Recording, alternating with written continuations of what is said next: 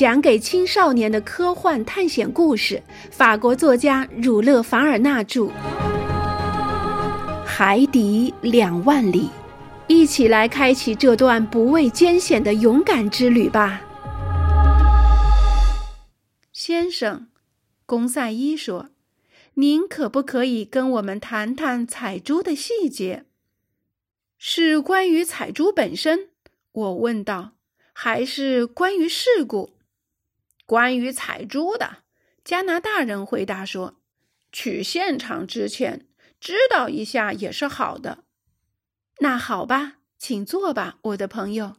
我跟你们说说我刚从英国人希尔那里了解到的所有知识吧。尼德和公赛伊坐在了沙发上。加拿大人首先发问：“先生，珍珠是什么？”我憨厚的尼德，我回答说。在诗人眼里，珍珠是大海的眼泪；在东方人看来，它则是一滴凝聚了的露珠。对于妇女，它是一种椭圆形的首饰，晶莹剔透，珠光宝气。它们戴在手指上、脖子上或耳朵上。在化学家看来，它是有点胶质的磷酸盐和碳酸钙混合物。最后，在博物学家看来，这是某些双壳软体动物分泌螺电质器官的病态分泌物。它是属于软体动物之，公赛伊说，无头类甲壳属的。对极了，聪明的公赛伊。但是在甲壳类中，包子、大棱仙、砗磲、海瑶，一句话，所有分泌螺电质的动物。即那些内瓣充满蓝色、浅蓝色、紫色或白色螺电质的动物是不能产出珍珠的。贻贝也一样吗？加拿大人问。是的，在苏格兰、加勒地区、爱尔兰、萨克、波艾米和法国这些地方的某些河流里的贻贝都不能产出珍珠。好啊，那我们以后得注意点儿了。加拿大人回答说：“但是，我又说，像贝母、乳白珠贝，还有珍贵的小纹贝，就特别能产珍珠。珍珠仅是一种圆形的螺钿质凝聚物而已，它或是粘附在珠贝的壳上，或是嵌在珠贝的肉缝里。在壳上的珍珠是粘着的，而含在肉里的则是活动的。”但珍珠的形成总是要有一个坚硬的东西作为核心的，这可能是一个石卵，也可能就是一个沙子。螺电质在沙石的表面常年不断的一层一层的累积。在一个珠贝里可以同时找到几颗珍珠吗？公赛伊问。是的，小伙子，有一些小文贝简直就是个珍宝盒。有人甚至说见过一个珠母，它至少含有一百五十只鲨鱼。我对此表示怀疑。一百五十只鲨鱼，尼德兰喊道：“我是说鲨鱼吗？”我也叫了起来：“我是说一百五十颗珍珠，说鲨鱼就文不对题了。”的确是这样，公赛伊说。可是，先生。您现在可否和我们讲讲人们是用什么方法取珠的呢？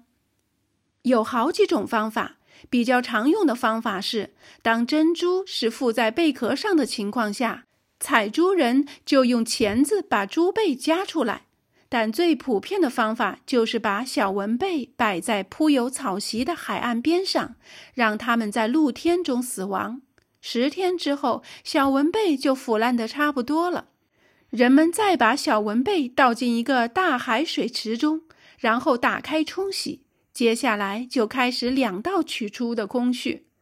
人们先把贸易中称为纯白、杂白和杂黑的珍珠分别绳到一百二十千克到一百五十千克的小匣子里，再把珍珠的线组织摘下，煮一煮，再筛一筛，直到看到最小的珍珠。珍珠的价钱还是按大小而定吗？公赛伊问。不仅根据大小，我说，而且根据形状，根据水色，也就是颜色，还根据光泽，也就是肉眼看上去柔和绚丽的色彩。最漂亮的珍珠被称为珍珠或泛珠，它们是单独在软体动物的纤维上成长的。白色通常是不透明的，但也有的是乳白剔透的。最常见的是球形或梨形的珍珠，球形的可以用来做手镯，梨形的可以用来做耳坠。因为很贵，所以论颗来卖。其他附在贝壳上、形状不规则的珍珠则按重量来卖。最后，那些被称为小丽珠的小珍珠是低一等的珍珠，买卖时是按斗算的。这些小珍珠主要是用来绣在教堂的装饰品上。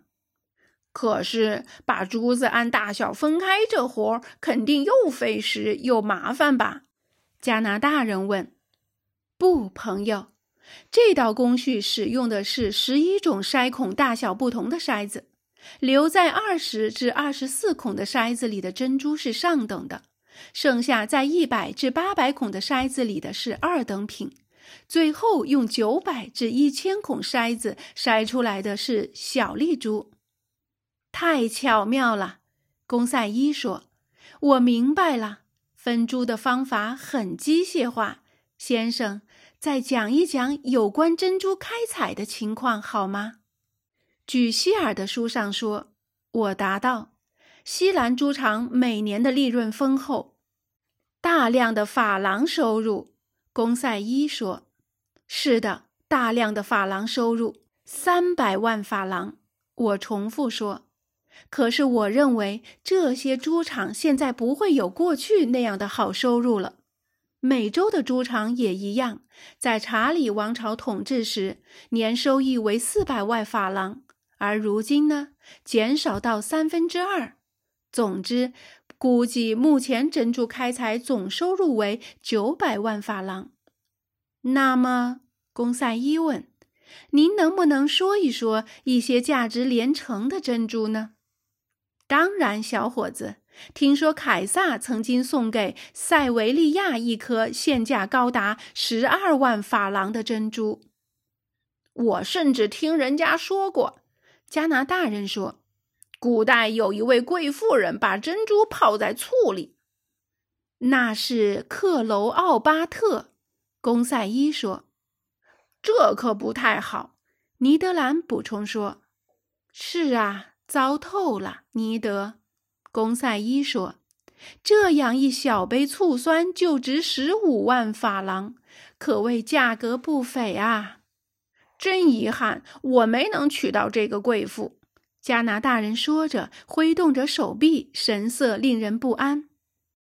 尼德兰娶克劳奥巴特，公赛伊喊道：“我早就该结婚的。”公赛伊，加拿大人严肃地说。可我没结成，这并不是我的错。我甚至已经买了一串珍珠项链给我的未婚妻凯特·唐德，可她却嫁给了别人。瞧，这条珍珠项链整整花了我一块半美元。教授先生，您好歹得相信我，项链上的珍珠可是二十筛孔筛子里头的啊！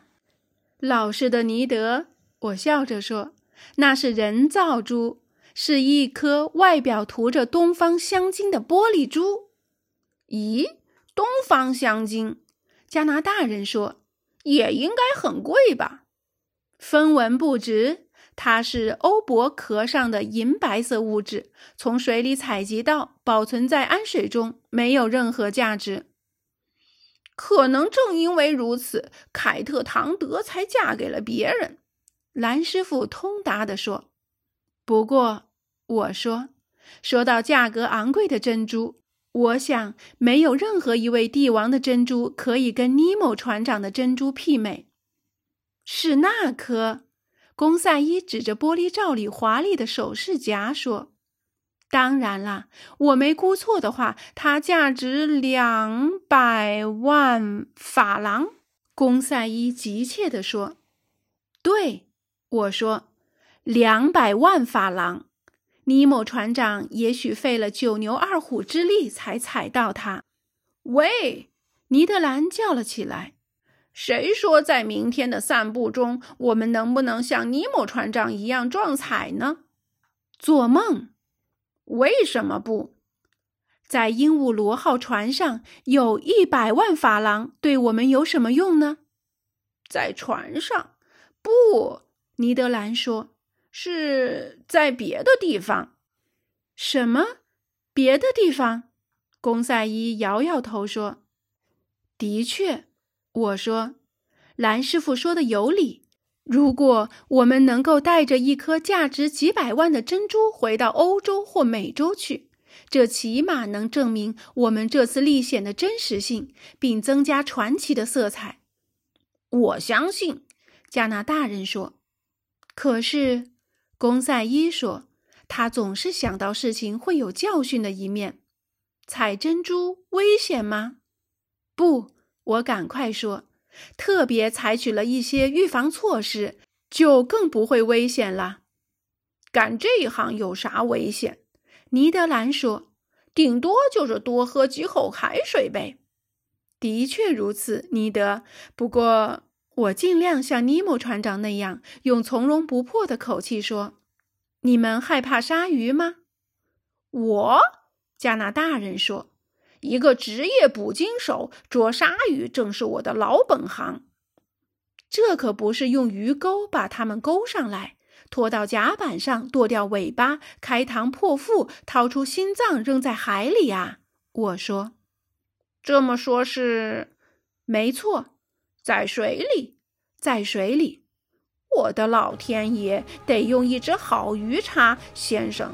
您知道鲨鱼这些畜生身体有缺陷，要翻过身来才能咬人。